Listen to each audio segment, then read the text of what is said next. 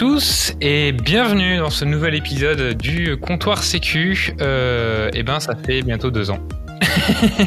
ça fait deux ans que vous n'avez pas encore entendu, ce, vous n'avez pas entendu ce, cette introduction. Euh, on a eu, voilà, on a eu quelques quelques quelques priorités à droite, à gauche. On a eu euh, des manques de motivation sur certains sur certaines parties, mais voilà, on s'est décidé de repartir sur, sur de bonnes bases en profitant de ce confinement.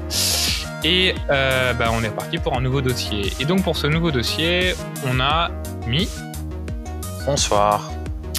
et on a comme invité quelqu'un que vous connaissez, je pense, si vous, êtes- vous écoutez les Sec Hebdo, que par contre qui sont là chaque semaine.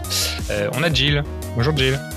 Salut Donc, alors, aujourd'hui, qu'est-ce qu'on boit? Donc, chacun d'entre vous, donc on- je pense que vous l'entendez à distance, euh, bah, on n'est on n'est pas, on pas tous ensemble. Euh, confinement oblige en plus, sachant que certains sont pas à Paris.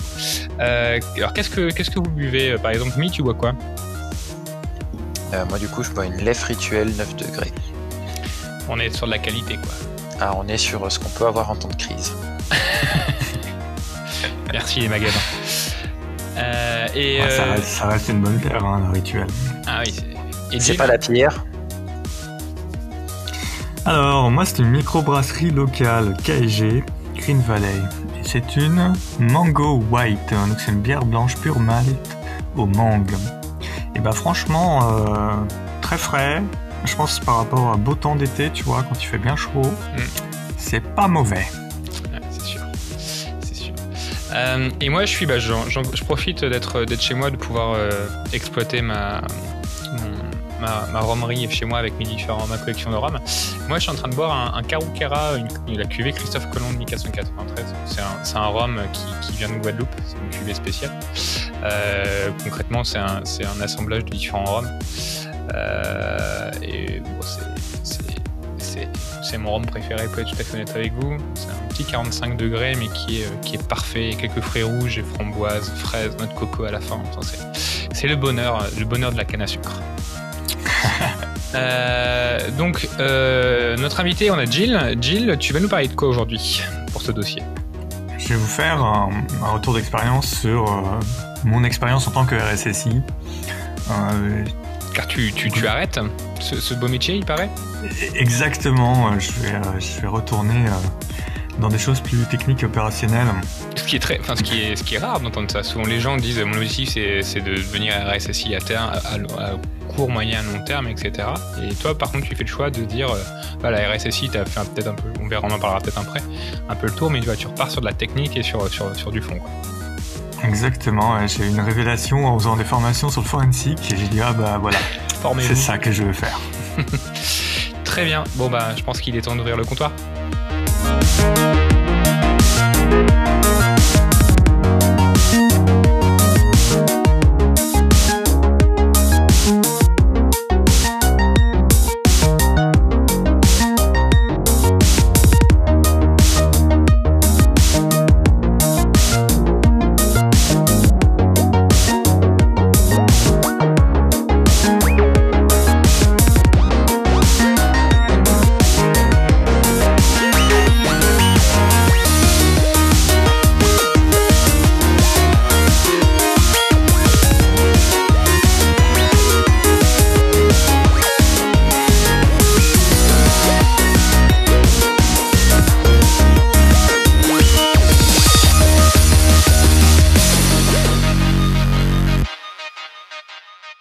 Cet épisode, on a alors c'est Jill surtout qui a, bien travaillé, qui nous a fait un beau Trello et euh, on a décidé de splitter ça en, plusieurs sujets euh, pour que ça soit assez euh, organisé, assez concis.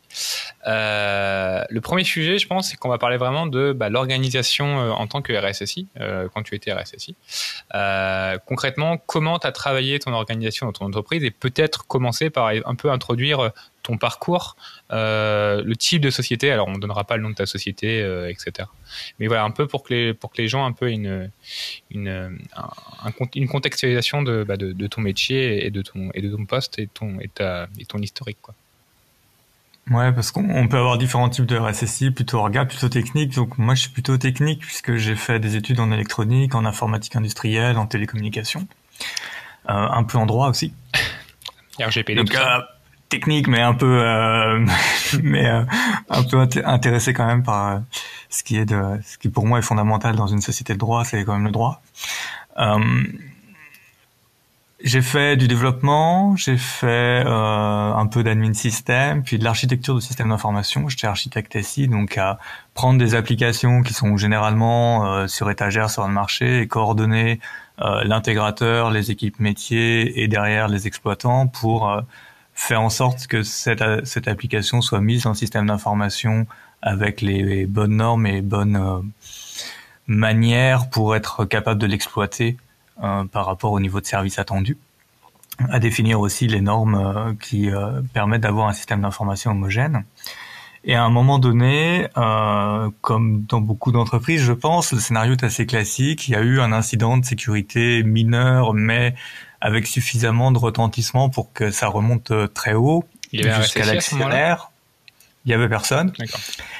Et, euh, et là, d'un coup, euh, finalement, le, le, comité, enfin le directoire dit euh, bon les gars, c'était sympa, plus jamais ça. Et donc ça redescend, ça retombe sur les épaules euh, du DSI qui dit bah moi si vous voulez que je fasse quelque chose, donnez-moi des moyens.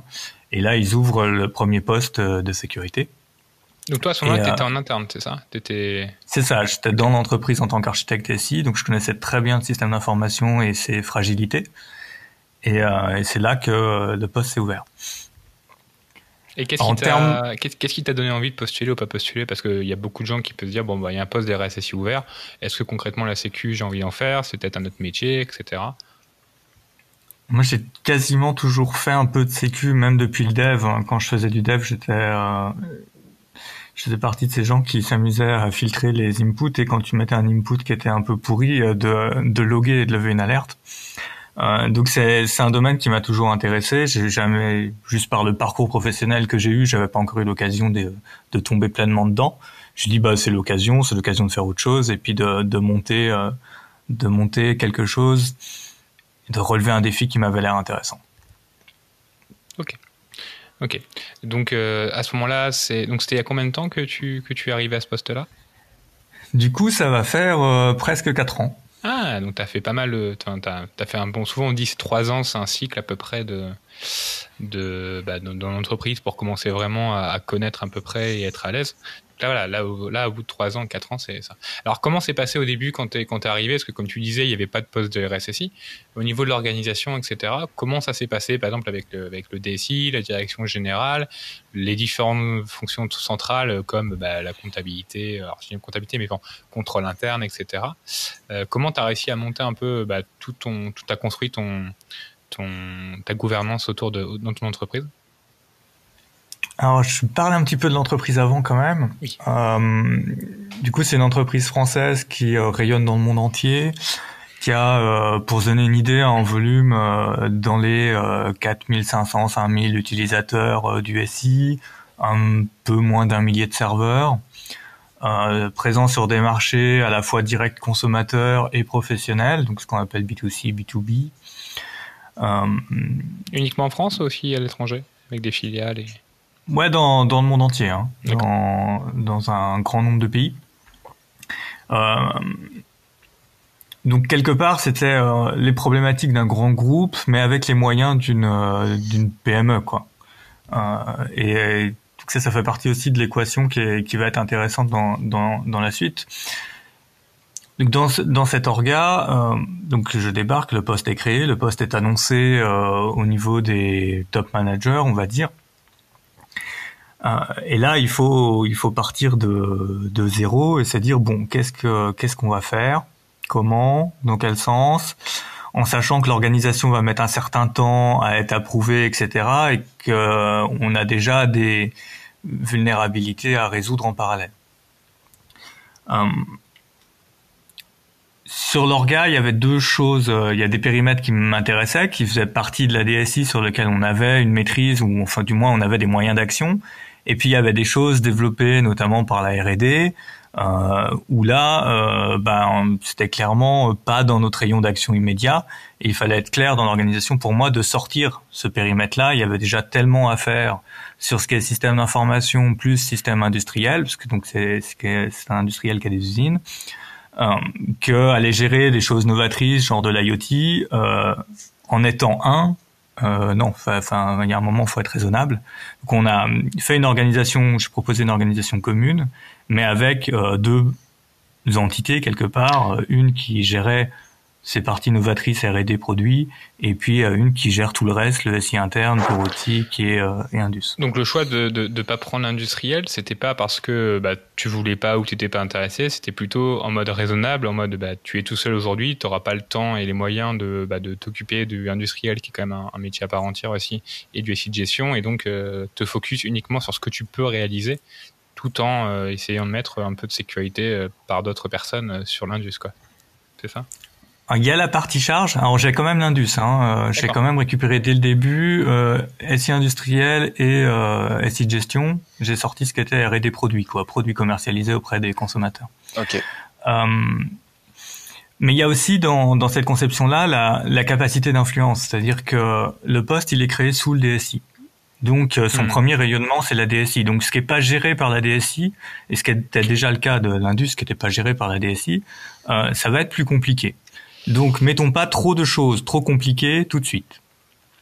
C'était ça, euh, c'était ça l'idée. Et l'industriel le, le, était géré par, euh, par euh, une direction qui était totalement. Il n'y avait aucune interaction avec la DSI. D'accord. Okay. Ouais, l'industrie était gérée dans son coin. Euh, les seules interactions, c'était la partie euh, je veux rentrer certains matériels informatiques que je vais connecter au réseau bureautique. Et à partir de là, on commençait à en entendre parler. Euh, tant que c'était euh, de la ligne industrielle, euh, globalement, il y avait les infraréseaux qui étaient fournis et puis et puis basta. Donc la DSI avait une certaine, enfin, avait une limite dans son influence et pouvait pas, tu pouvais pas, vu que tu étais dans la DSI, aller voir n'importe qui en disant bah c'est mon périmètre et voilà. Ok. okay. Euh, et, et, ça se passait comment avec justement les autres les autres fonctions de, de l'entreprise euh, au niveau de la sécurité Alors, quand tu es arrivé? Ils l'ont ils compris comment? Ça enfin comment tu as commencé à travailler avec eux? Alors j'ai eu de la, de la chance, c'est qu'à peu près au même moment, euh, c'est monté la fonction de contrôle interne. Ah oui. Donc le contrôle, le contrôle interne, c'est euh, euh, s'assurer que les différentes entités respectent les processus et c'est maîtriser les risques de l'entreprise euh, pour les classifier, les remonter au board, etc. Euh, et donc, du coup, j'ai eu cette possibilité de me mailler très tôt avec eux et de bien comprendre la démarche de gestion des risques. Et c'est eux qui ont pu donner, euh, selon le niveau de risque, qui a le droit de décider de prendre ou pas le risque. Donc, euh, je m'aperçois que déjà, quand on dit ça, ça veut dire qu'on est dans une approche de la sécurité qui est typée 27001, euh, où on gère des risques. Et finalement, si on a une non-conformité par rapport à la politique de sécurité, on en déduit, on qualifie un risque, que ce soit en termes d'impact financier, d'impact marque, communication, image, d'impact humain, vie humaine et compagnie. Euh, et par rapport à cette conséquence, on dit bon, là c'est tel niveau de management qui prend la décision. Sur un risque euh, intermédiaire, ça va être plutôt euh, remonté au niveau de la direction locale, et sur un risque supérieur, c'est euh, le board qui décide. Donc j'ai réussi à me mailler là-dedans et à dire finalement, ben moi j'ai une politique de sécurité que je vais décrire techniquement, etc.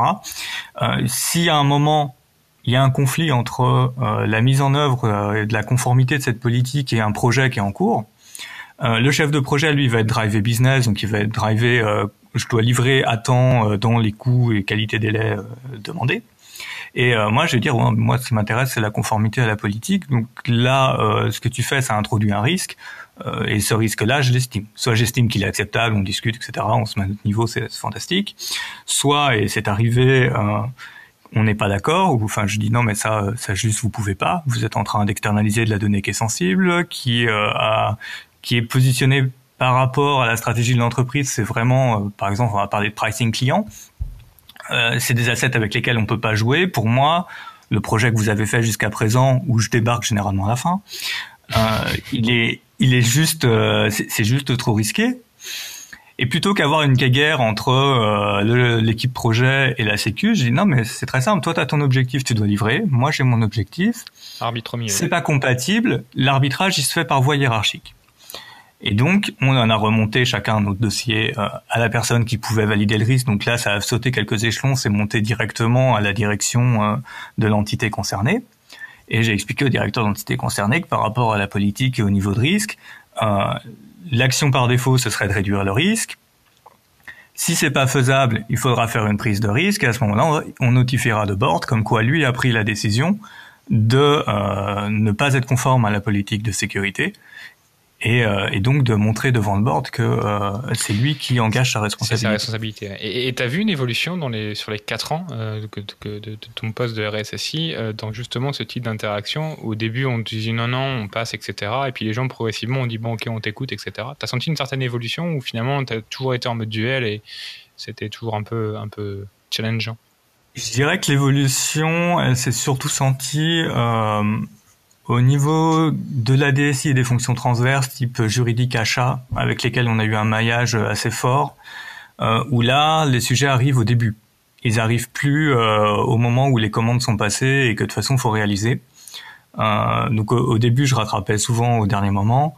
Là maintenant, les, les, sujets arrivent au bon moment. Ils arrivent au moment où on peut faire de l'étude, on peut influencer le design et on peut faire les choses. Après, ça n'empêche pas qu'il y a des directions qui, euh, par habitude, euh, étaient euh, plutôt libres, restent plutôt libres et ont tendance, on a tendance à les rattraper au dernier moment. Par contre, l'évolution au niveau de la prise de conscience de sécurité dans l'entreprise fait que aujourd'hui on joue plus avec la sécurité. Aujourd'hui, si il y a ce qu'on va appeler un drapeau rouge au niveau sécurité, euh, ouais, on, on l'écoute et si on doit faire 100, euh, bah, va falloir se justifier et puis on, sait euh, qui en a la responsabilité. Donc pour ceux qui nous écoutent par exemple, qui justement sont un peu dans ta situation, sachant voilà euh, création de pause dans une entreprise, euh, bah, des fois des, conflits avec le métier, des choses comme ça, ça serait tu leur donnerais quoi comme conseil justement pour pour pour pas que ce soit un peu plus pris en compte, que bah, que la sécurité soit un peu plus pris dans les projets, que les métiers le prennent en compte, etc. Je pense que ce qui, euh, ce qui fait que tout le monde garde la sérénité, c'est de pas avoir sur la tête du mec de la sécurité la décision de est-ce que je peux accepter une dérogation. Cette évaluation des risques qui dit selon le niveau de risque, ça remonte à tel niveau de direction et c'est la direction parce que c'est son boulot en tant que chaîne de commandement de prendre la décision. Euh, c'est ce qui va permettre petit à petit déjà de montrer le risque à ces décideurs qui sinon en entendront jamais parler parce que ce sera étouffé par les euh, managements intermédiaires. Et euh, ces décideurs ont la capacité à bousculer leurs équipes. Donc quand on arrive avec un sujet devant eux qui sinon, euh, si c'était, si c'est pas clair dans la politique, ça va être, chacun va tenter de régler jusqu'à ce que le plus fort l'emporte. Là, ça arrive directement au bon bureau. Qui voilà, le, le risque c'est ça, les conséquences c'est ça. Pour le réduire, ça coûte tant. Euh, je comprends que par rapport à vos enjeux business, ce soit pas compatible. Moi, si vous voulez que ce soit pas compatible, vous prenez le risque et après, éventuellement, euh, vous me dites comment euh, on revient. vous me donnez le budget pour revenir à un niveau, à quelque chose de nominal. Et c'est vraiment ça qui donne la sérénité, c'est-à-dire qu'on n'est pas à se battre pour des choses inutiles. on a du boulot à faire pour qualifier. Une fois que c'est qualifié, on dit bah voilà, on va en telle réunion, dans telle réunion on présente le risque. Et généralement, la, la position d'un directeur quand il doit euh, euh, remonter à sa direction générale, enfin quand ce sera notifié à sa direction générale qu'il a décidé de ne pas être conforme à, une règle de sécurité, sa première réflexe c'est de se tourner vers ses équipes et dire bon, pourquoi on n'est pas conforme? Comment vous pouvez être conforme? S'il faut deux semaines de plus pour être conforme, vous vous mettez conforme. Parce qu'ils n'ont pas envie que leur responsabilité soit, soit embarquée. Et je pense que ça, c'est vraiment la clé pour être euh, serein. Parce que c'est, que ça peut être assez compliqué pour pas mal de RSSI où on se dit, euh, bah, nous, on est en charge de la sécurité, donc bah, les dérogations, c'est nous qui allons les donner ou pas, c'est nous qui jugeons. Et c'est vrai que beaucoup de RSSI se disent, ben, si je fais pas entre guillemets mon métier, dire oui ou non, c'est, j'ai pas vraiment, justifie pas vraiment mon, ma place de RSSI. Et comme tu dis, voilà, le, risque appartient à l'entreprise. Après, il faut peut-être, ça dépend des fois le niveau de, dérogation que tu donnes. Hein. Il y a peut-être des choses que tu peux faire toi-même, mais c'est vrai que s'appuyer sur la direction peut être, peut être une bonne chose. Et en parlant justement de la direction, ça se passait comment avec eux? Est-ce qu'ils t'ont vu qu'ils ont créé le poste Est-ce que directement ils t'ont embarqué? Donc tous les trimestres, aller voir la direction en leur faisant une présentation et euh, la stratégie, le, le, risque était pris dans les risques. Euh, de l'entreprise assez haut ou euh, concrètement ça a été plutôt aussi compliqué. Euh, ils ont juste dit on crée un poste et puis bah, il se démerdera et puis finalement pour aller les voir et faire évoluer des choses c'était plus compliqué. Alors au début c'était euh, pas si clair que ça effectivement. Au début euh, faut faire sa place hein. Euh, moi j'ai été voir donc j'avais le contrôle interne j'avais aussi l'audit interne. Globalement, le risque aujourd'hui lié à ce qu'on va appeler perimeter breach, c'est un risque qui est dans le top 3. À partir du moment perimeter où... breach, tu peux expliquer aux gens qui, qui ne connaissent pas euh, ça va être tout ce qui est intrusion, vol de données. Euh, bon, ça va être ça. Quoi. Globalement, c'est de réussir à rentrer dans le périmètre et à exfiltrer de la donnée et à causer un tort à l'entreprise euh, par des moyens informatiques, euh, mais aussi par des moyens physiques. Alors la sécurité physique fait pas partie de mon périmètre, mais euh, mais c'était regroupé dans le même risque et globalement quand on passait en, en comité d'audit, c'est ce qu'ils voient en premier, c'est le risque informatique avant le risque physique, en tout cas dans l'entreprise où j'étais. Et donc ça, ça permettait d'avoir un accès euh, au board. C'est-à-dire qu'à partir du moment où on était euh, dans le top des risques, on avait un suivi qui était plus précis euh, par la direction générale. Et donc, fallait s'y retrouver deux fois par an, quoi, globalement.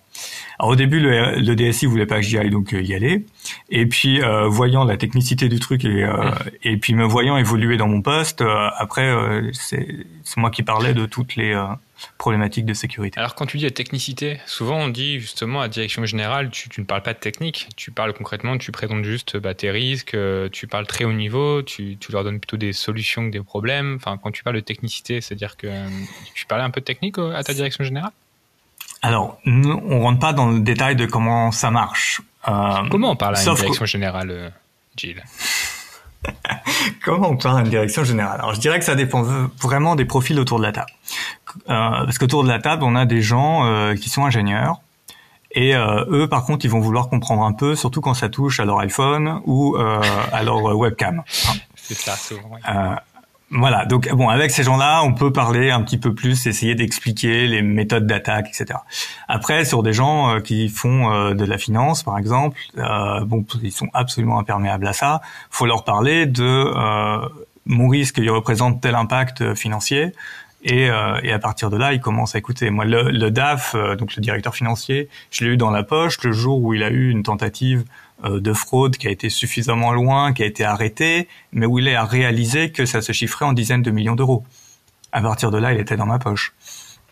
Donc il faut, fallait qu'ils comprennent euh, vraiment, qu'ils prennent en compte la, la réalité du risque cyber, quoi il faut que ça, ça tape dans leur métier, quoi. Mm. Il faut qu'il se passe quelque chose dans leur métier. Alors après, je pense que quand on a l'expérience effectivement euh, de RSSI, on peut plus facilement expliquer pour chaque métier où on a eu finalement quelque chose, on est capable de leur dire voilà comment ça va se passer le jour où ça va se passer, voilà ce que ça va représenter dans ton métier, les impacts que tu vas avoir.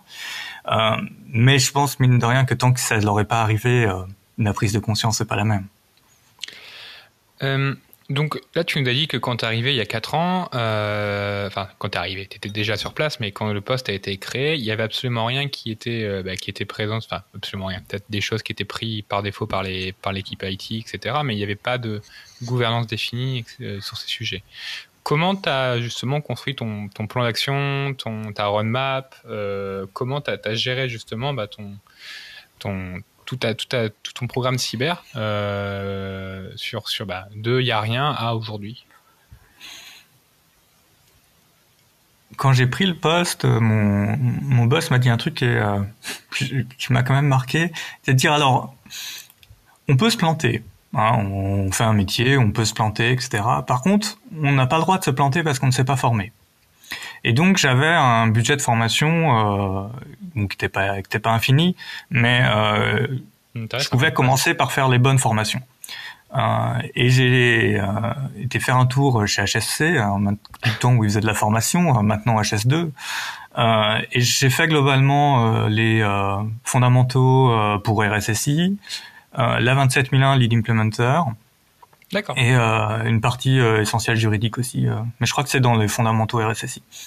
parce que j'avais besoin de savoir justement par quelle boule prendre. Et au début, en fait, j'ai pas fait autre chose qu'aller voir les autres, chercher d'autres entreprises, chercher une communauté. C'est là que j'ai découvert notamment le comptoir Sécu, pour trouver bon les gens qui se sont cassés les dents dessus, par quoi ils commencent, où on va, où est-ce qu'il faut, est-ce qu'il faut attaquer une partie orga, mais selon combien de temps ça va prendre, qui est-ce qu'il faut comme sponsor. J'ai, j'ai euh, d'abord cherché à avoir un réseau, à comprendre comment les autres fonctionnaient, et ça m'a permis de, de déclencher la suite.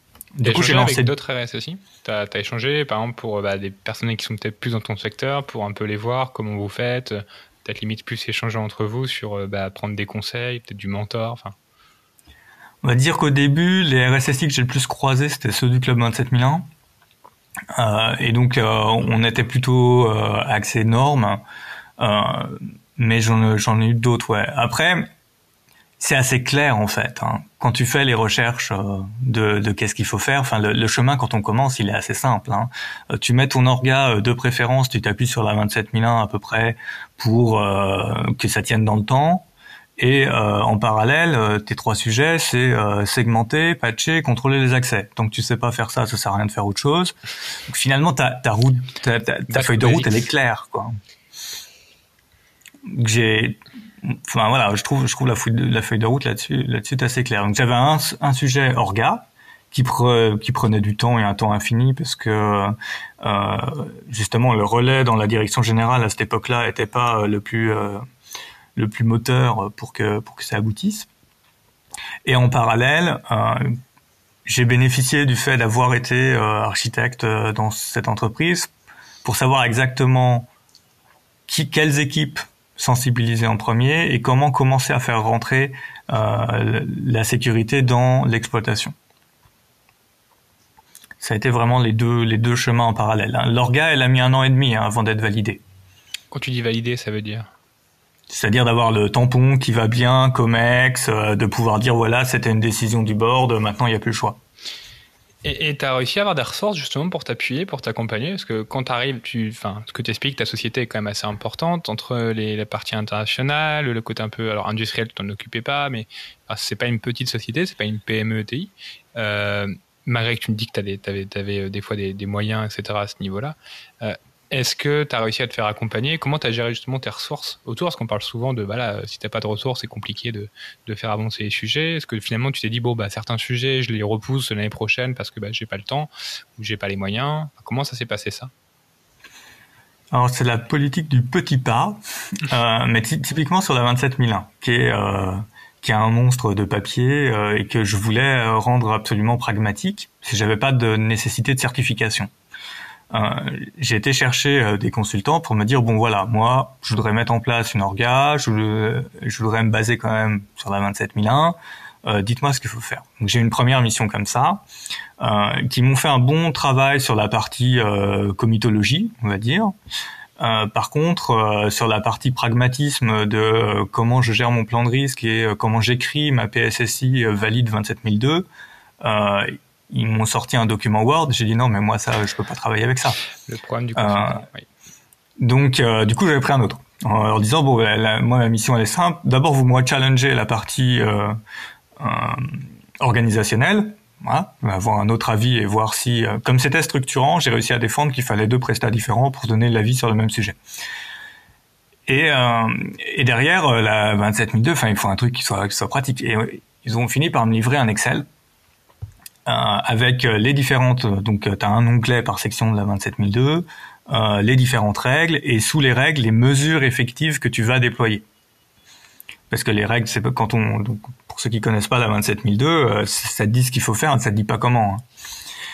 Donc en dessous de chaque règle de la 27002, il y avait les mesures techniques à mettre en œuvre et quelle activité ça, ça concernait? Est-ce que c'était pour le SI de gestion? Est-ce que c'était pour le SI industriel? Etc. Mais, mais tu as tout pris dans la 27002 tu dis, Et tu as tout dit en même temps ou tu as justement aussi même priorisé ah au sein de la 27002 Alors au sein de la 27002, après tu rajoutes une colonne. C'est ça. À quelle année?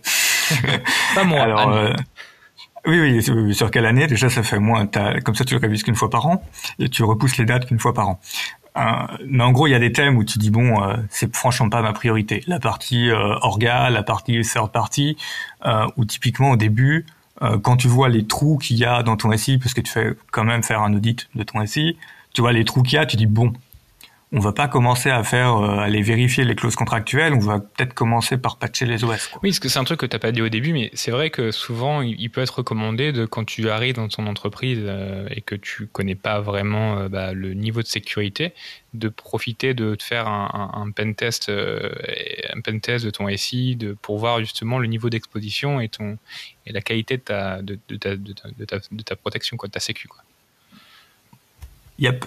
Donc euh, ça, bah, ça donne en fait l'intérêt du pentest, c'est que ça dit voilà le chemin le plus rapide c'était ça.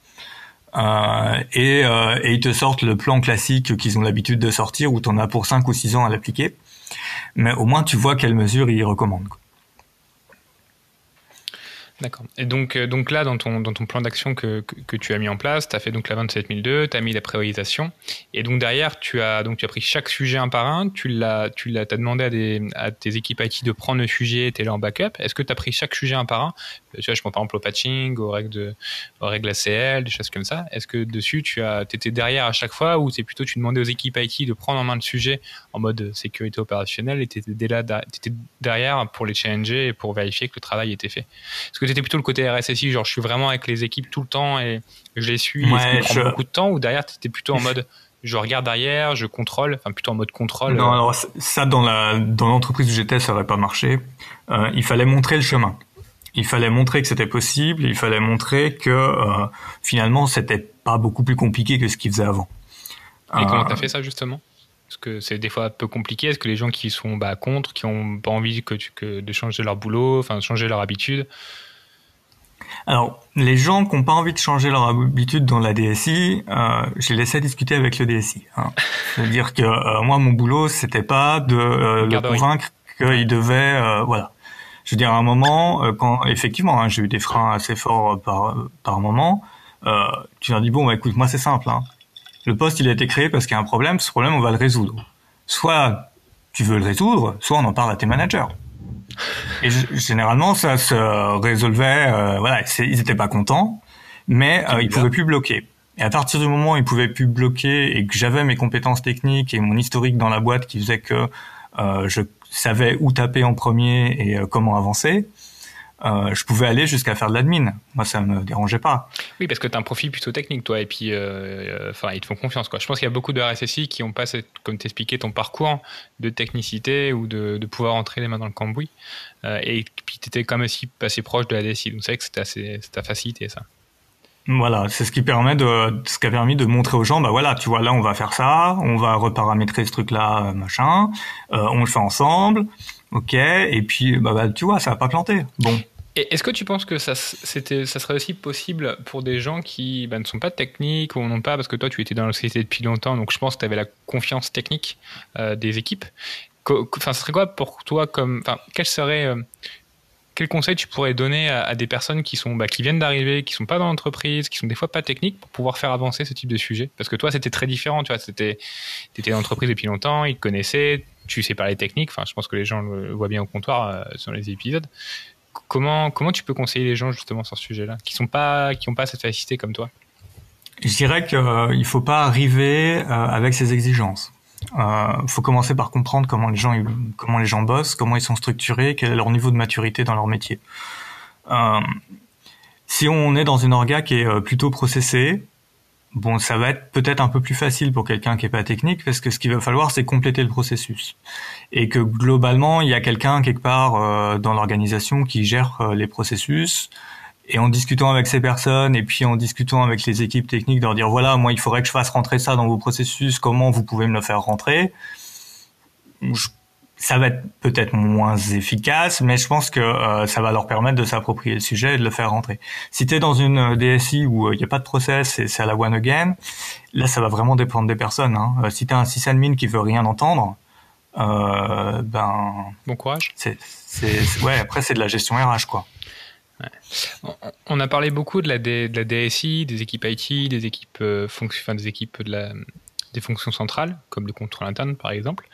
Euh, on n'a pas parlé des utilisateurs eux-mêmes. Euh, aujourd'hui, euh, et même de, dès le début, comment tu as géré justement bah, ton rapport avec l'utilisateur?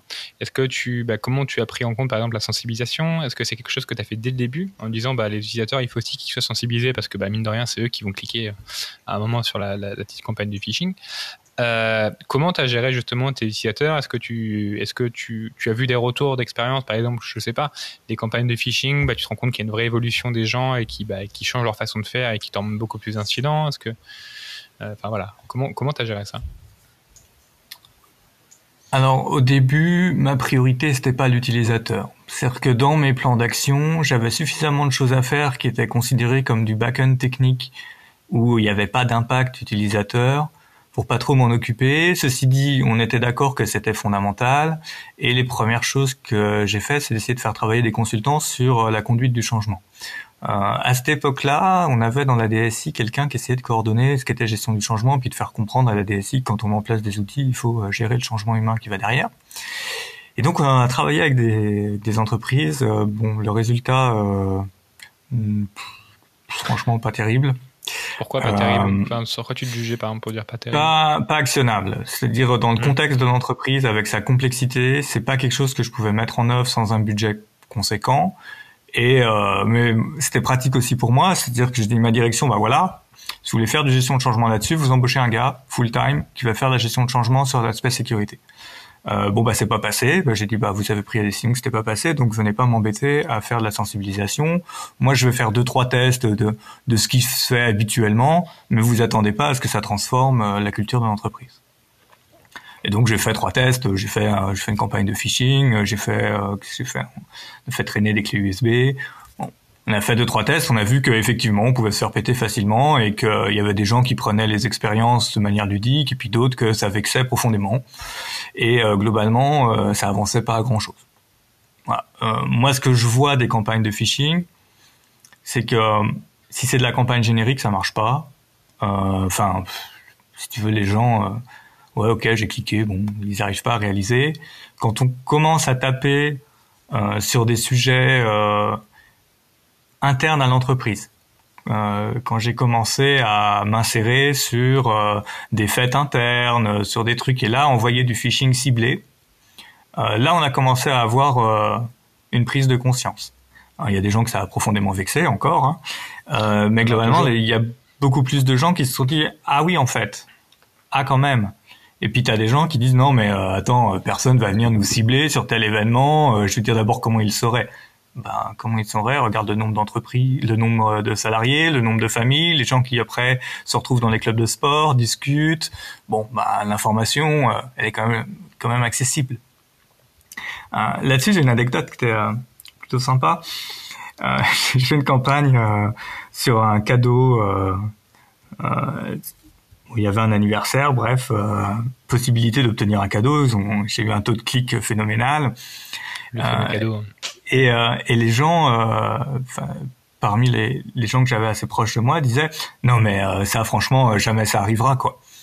Et 15 jours plus tard, coupure de presse dans une autre entreprise qui s'était fait pirater justement par un truc similaire.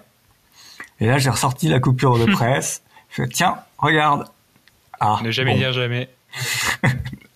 Donc voilà, je pense en sensible, il y a, on peut faire de la formation des gens qui sont demandeurs. Ça, euh, ça va, c'est pratique. On peut commencer à piéger, mais globalement, euh, les gens, ça les énerve. Mais c'est utile aussi parce que ça leur fait prendre conscience que si on piège et si la direction a validé qu'on piège, c'est peut-être qu'il y avait un risque. Et, euh, et, après, ce qui est franchement le plus efficace, c'est de se greffer à tout ce qui est événement interne et de venir les polluer. La communication est pas contente, hein, donc faut gérer le rapport avec la, la direction de la communication. Euh, qui va pas forcément dire faites pas, mais qui va dire prévenez-nous bien qu'on puisse euh, peut-être gérer nos plannings de diffusion euh, pour intégrer cette partie-là et, et pas se retrouver avec un mail de phishing et ensuite quand on envoie notre mail à nous, ben, les gens considèrent que c'est du phishing, donc mettre à la poubelle le mail euh, légitime. Euh, mais je pense que c'est dans cette partie-là, quand on se met dans la vie de l'entreprise, qu'on a le plus de chances de toucher les gens. Et tu faisais ça régulièrement, des campagnes de phishing ou ou tu faisais une fois ça par an, ou tu faisais, comme tu disais, dès que tu avais un événement un peu particulier, que tu trouvais que c'était un bon argument, un bon vecteur, tu faisais ta campagne? Globalement, j'en ai une par mois, juste pour les stats, ah parce que euh, à un moment, euh, il faut faire des stats, euh, donc il faut trouver des indicateurs pas trop chiants à obtenir. Et donc, donc les campagnes de phishing, c'est pas mal. Et tu as vu une évolution des gens, justement, le taux de remontée, le taux d'alerte, le taux de non-clic? Sur la première année, oui on partait tellement loin qu'on a vu une évolution. Euh, après, donc ça a commencé à réduire. Euh, après, c'est, le taux de clic, il a l'air de stagner quand même, quoi. Puis. Euh, C'était à peu près à combien de pourcents? On va dire que selon les campagnes les plus mauvaises sont plutôt à 8%, les campagnes ah, quand même. 8% de clics, c'est ça? Assez, ouais, assez bien faites, sont plutôt dans l'ordre de 12-15%. C'est super bien. Et les, campagnes ciblées oscillent entre 60 et 80%. Et le taux d'alerte, c'est-à-dire que est-ce que c'est aussi important de voir euh, concrètement est-ce que les gens vont alerter euh, dès le début d'une campagne de phishing qui permet dans une vraie attaque phishing de pouvoir euh, bah, bloquer au plus tôt? Alors, j'ai pas de stats là-dessus parce que j'ai changé d'outil entre temps et que euh, aujourd'hui je suis passé sur l'outil d'Office 365 et il n'y a pas de stats et c'est un peu la merde à exploiter, euh, qui est le report phishing euh, built-in hein, dans Office 365. Euh, par contre, ce que je peux dire, c'est que par rapport à un pentest euh, Red Team externe où je savais pas quand ils allaient taper, on a spoté un, donc on a détecté un de leurs deux euh, spear phishing grâce à cette fonction-là. Il y a un des spear phishing qu'ils ont fait qui a été euh, remonté euh, assez rapidement par les utilisateurs qu'on a capté, donc on, on a vu que qu'on était ciblé et euh, donc voilà, ça marche. Il y a des fois ça marche. L'autre spear phishing, on a eu zéro remontée. Donc euh, ouais. Ok. euh, une dernière question sur cette partie euh, organisation avant de passer à, euh, d'autres parties du podcast. Au niveau, on a parlé de la politique de sécurité et au niveau de la charte informatique, parce qu'on parle de l'utilisateur justement, est-ce que tu as dû rédiger une charte informatique? Comment tu l'as faite? Et bah, est-ce que tu l'as bah, est-ce que tu l'as rechangé Enfin, comment tu as géré ça, justement ta charte? On a pris la charte informatique préexistante parce qu'il y en avait quand même une. D'accord. euh, qui était chamboulée par l'arrivée de tout ce qui était euh, Bring Your Own Device, smartphone, etc., parce qu'elle avait été conçue à un temps euh, du BlackBerry, hein, donc euh, c'est dire. Euh, il n'y avait pas les réseaux sociaux, il y avait pas, voilà, il y a plein de choses qui manquaient dans, cette- dans cette charte, mais elle était quand même pas mal. Et euh, je suis passé par un cabinet pour la remettre à jour, euh, avoir un tampon juridique, et euh, après, je me suis permis de la diffuser. Tu t'es permis Et en, par- en parallèle, oui, parce que t'as pas le droit en France. Donc, en parallèle, on a lancé le pro- long processus RH de euh, revue euh, par les instances représentatives du personnel. C'est là que tu réalises le nombre d'entités légales qui existent, donc le nombre de sociétés différentes pour lesquelles il va falloir consulter les représentants Oui. locaux, Oui, etc. Et puis deux ans plus tard, elle est validée. Oui, parce Voilà. que toi, tu avais des filiales, donc tu as dû à chaque fois refaire valider par le CSE. Alors, c'était pas CSE à l'époque, je pense. Oui, d'accord. C'est ça. Et t'as pas eu de Ouais. problème justement avec le fameux Big Brother, les, les syndicats qui étaient plutôt contre parce que bah, des fois ils avaient peur que bah, l'entreprise euh, exploite pour pouvoir les espionner ou je ne sais quoi. Ça s'est bien passé sur ces Alors, euh, négociations? Dans ma stratégie euh, d'influence, j'étais assez près des syndicats parce que c'est des gens qu'il faut connaître, il faut comprendre Leur leurs craintes pour réussir à leur parler au bon moment et des bons sujets. Euh, donc là-dessus, euh, quelque part, j'étais aidé au sens où euh, les gens me connaissaient, euh, ils savaient ce que je faisais, je leur avais expliqué la démarche de sécurité. Euh, Il y a eu des questions. Hein. Euh, quand il y a eu des questions, surtout quand on a déployé un EDR. Euh, ce, qui est, ce qui est légitime, on trace énormément d'activités euh, et euh, on a été très clair. En, plus à cette époque-là, il y a toute la partie GDPR qui est arrivée, donc on leur a expliqué voilà les finalités, c'est ça et exclusivement ça. Donc tout ce qu'on collecte pourra pas être utilisé sauf dans tel et tel cas. Et c'est passé. Ah, Il y a eu des abstentions de vote, etc. Mais globalement, c'est passé. Mais je pense que ça, c'est un, c'est un point potentiellement clé. Les RSSI, rapprochez-vous finalement de, de ces représentants du personnel qui peuvent vous mettre des bâtons dans les roues. Et c'est comme pour tout acteur que vous devez intégrer dans votre chaîne de sécurité. Comprenez euh, qu'est-ce qu'ils cherchent, quels sont leurs enjeux, quelles sont leurs emmerdes et comment, hein. voilà, comment vous allez passer euh, vos sujets euh, sans provoquer une révolte. Ok. Euh, moi, c'est très intéressant euh, sur ce sujet-là. Euh, ok. Euh, ce que je propose, si, je sais pas si Mi a, a des, des, des questions sur ce sujet-là. Euh, Euh, bah, pas tellement euh, sur euh, le, le sujet en lui-même. hein. Après, ouais, je suis d'accord que sur le point de vue légal et appréhension, c'est ça fait partie des choses qui sont assez assez sensibles. hein, le déploiement avec du tracing d'action. Donc effectivement, il faut, faut bien cadrer ça. Et puis euh, il faut aussi euh, arriver à faire comprendre euh, du coup à direction ou à DSI ou, ou aux personnes qui, qui sont en responsabilité que si on, on inclut la finalité de potentiellement pouvoir poursuivre euh, sous certaines conditions euh, et utilisation de ces données, c'est pas forcément une bonne idée parce que derrière ça peut euh, aussi empêcher de déployer cet outil et d'avoir un frein au niveau de ces instances. pour, pour avoir connu des débats, on va dire, à peu près similaires pas en étant RSSI, mais en étant utilisateur et en voyant les, communications, comment ça avait été orchestré, c'est pas forcément une bonne approche. Il vaut mieux effectivement, comme comme le préconise du coup l'invité, de pouvoir se rapprocher d'eux, bien expliquer et surtout bien cadrer la chose. C'est ce qui est important en fait, cadrer pour ne pas euh, euh, permettre euh, des abus de cet outil, qui au départ est un outil de sécurité informatique et pas de tracing ou de tracking de, de personnel en fait. Est-ce que beaucoup de, beaucoup de, gens de la sécurité voient la sécurité comme une bonne chose et on est tout à fait d'accord. Hein. Mais c'est vrai que quand tu es quand tu pars du côté utilisateur, qui peut bah, des fois avoir euh, bah, des craintes sur euh, bah, la confidentialité de ce qu'il dit, parce que des fois il dit pas que du truc pro, il dit pas que des trucs gentils dans, l'entreprise sur ses collègues, etc. Euh, il faut il faut, pas oublier que bah, ces personnes-là, elles ont des craintes que ça puisse être utilisé contre eux, que des gens puissent l'utiliser. Donc il y a tout comme dit comme disait très bien Gilles, faut, faut prendre en compte toutes ces toutes ces craintes et toutes ces toutes ces peurs et l'intégrer dans notre notre démarche et, et, s'assurer que tout le monde est tout le monde est rassuré, que tout le monde va avancer vers le même vers le même but sans mm. crainte. Après, les, les finalités euh, de disciplinaire et euh, de poursuite judiciaire, euh, nous, on a réussi à les garder. C'est-à-dire que euh, le, ce que j'ai vendu, c'est globalement, ok, euh, on détecte une intrusion, quelque chose qui est lié à un comportement malveillant, qui est lié à l'action de l'utilisateur. On s'engage à le sensibiliser, à le former, et il n'aura pas d'autre choix que d'être formé. Euh, par contre, s'il recommence après avoir été formé, on va déclencher un processus disciplinaire qui est classique, c'est-à-dire que ça commence par euh, un point avec ton manager de RH qui disait c'est pas bien, que si tu recommences, tu vas peut-être hériter d'un blâme et que après voilà, ça va monter tranquillement dans dans le processus disciplinaire RH classique. Par contre, que si euh, on démontrait la malveillance d'une personne, Là, on avait la capacité euh, d'engager à la fois les procédures disciplinaires et les procédures judiciaires euh, qui vont avec. Et ça, ça n'a pas posé de problème. C'est-à-dire que on dit à partir du moment où on démontre que cette personne, elle a une intention de nuire vis-à-vis de l'entreprise et donc met en danger l'entreprise, donc met en danger les autres salariés et la pérennité euh, des emplois, euh, ben ça, ça arrive à passer. Ça passe pas du premier coup, hein, mais mais on arrive à le faire comprendre.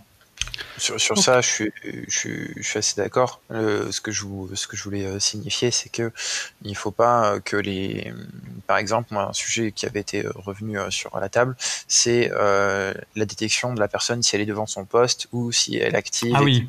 Alors ça, j'ai envoyé des RH Petre régulièrement, en effet.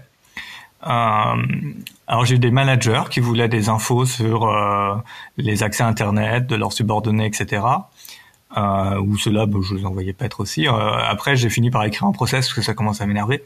Euh, où en fait, je dis, bah, alors c'est très simple, surtout en droit français. En droit français, c'est très simple. Vous avez un problème de management, vous le réglez tout seul. Vous avez un problème de management où pour alimenter une procédure disciplinaire, vous avez besoin de consulter des infos. Vous allez voir d'abord votre RH. Votre RH, il va voir le DRH ou directeur des affaires sociales, enfin le mec qui est habitué à... juridique? Hmm, Pas forcément. Euh, le mec qui est habilité à signer les ruptures conventionnelles et les lettres de licenciement.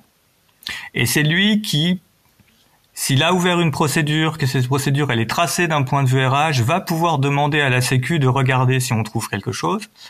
Si on trouve quelque chose, donc nous on va regarder, on va dire oui on a trouvé quelque chose, ou nous on n'a pas trouvé quelque chose, mais on va rien verser tant que euh, on nous demande pas de verser euh, du détail et puis on nous demande qu'est-ce qu'ils veulent trouver. Et typiquement, euh, je me souviens d'une demande, on veut euh, avoir l'activité navigateur pour aider à démontrer que cette personne, elle fait rien quand elle est devant son poste. Et là, tu leur expliques gentiment que non, mais les traces des proxys ne vous servent à rien, puisque si Facebook est ouvert en tant qu'onglet, de toute manière, il émettra des requêtes, même si cet onglet n'est pas au premier plan, et donc que la personne travaille sur un autre sujet. Donc cette piste-là, vous l'oubliez, de toute manière, devant un tribunal, ça ne tient pas. Et donc euh, ils se sont rhabillés et ils ont été voir, euh, ils ont dit votre problème c'est un problème de management, donnez des objectifs, vérifiez euh, si les objectifs sont atteints et puis suivez l'activité de votre, enfin faites du management quoi. C'est ça, il faut pas voir les, la, sécurité comme aussi pouvant déployer des outils de de, solutions à des problèmes qui sont purement urbains. il faut il faut d'abord regarder tout ce qui est possible côté humain avant de vouloir impliquer la sécurité sur des, choses qui ne sont pas on va dire, euh, enfin, dans, ses premières missions ou dans ses missions principales, euh, on pourrait dire ça comme ça, euh, de, son, ressort, de sa compétence. Et je sais que pour, pour ce que ce qu'on a vécu, en tout cas, le tracing des utilisateurs, c'était vraiment quelque chose de, de très prenant. Et dans, dans l'évolution des mentalités et de ce que je peux rencontrer sur les discussions que j'ai, pas forcément avec des professionnels de sécurité, mais aussi avec des gens qui, qui, qui travaillent dans d'autres secteurs, mais qui se posent des questions avec euh, bah, la, la, la, rémanence d'informations euh, qu'ils auraient pu avoir avant ou euh, qu'est-ce qui peut être utilisé contre eux, etc. C'est des questions que j'ai de plus en plus. qu'est-ce qu'on peut faire contre moi avec ce que j'ai fait sur mon poste de travail ou des choses comme ça. Donc c'est un point qui... C'est un, point, un point qui est à prendre en compte. Quoi. Voilà. C'est un point très important, je pense.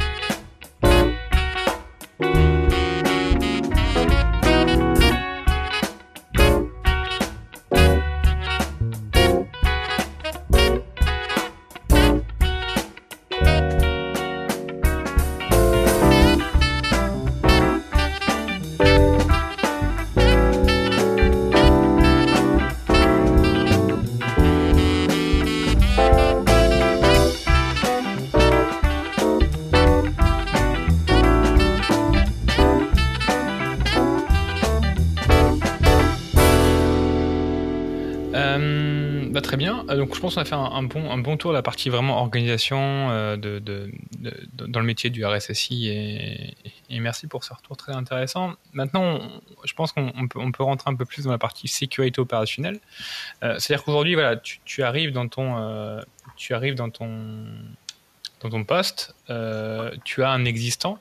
par exemple, ton système d'information qui est interne concrètement, comment tu as fait? C'est-à-dire, qu'aujourd'hui, en fait, tu as, euh, bah, tu as, tu, as audité euh, et, et, qu'est-ce que tu en as ressorti au bout de 4 ans euh, de bah, d'une architecture un peu un, peu type à mettre en place pour s'assurer bah, de la de la, sécurité de cette dernière? Est-ce que tu as fait des évolutions? Est-ce que tu as vu, bah, même d'un point de vue technologique, on a parlé déjà des EDR par exemple, comment tu as, pris en compte vraiment cette, euh, ton SI interne? Euh, Alors, ce qui est quand même bien, c'est que tu avais un, passé, comme tu l'as dit, d'architecte, donc tu, je pense que tu avais déjà les compétences.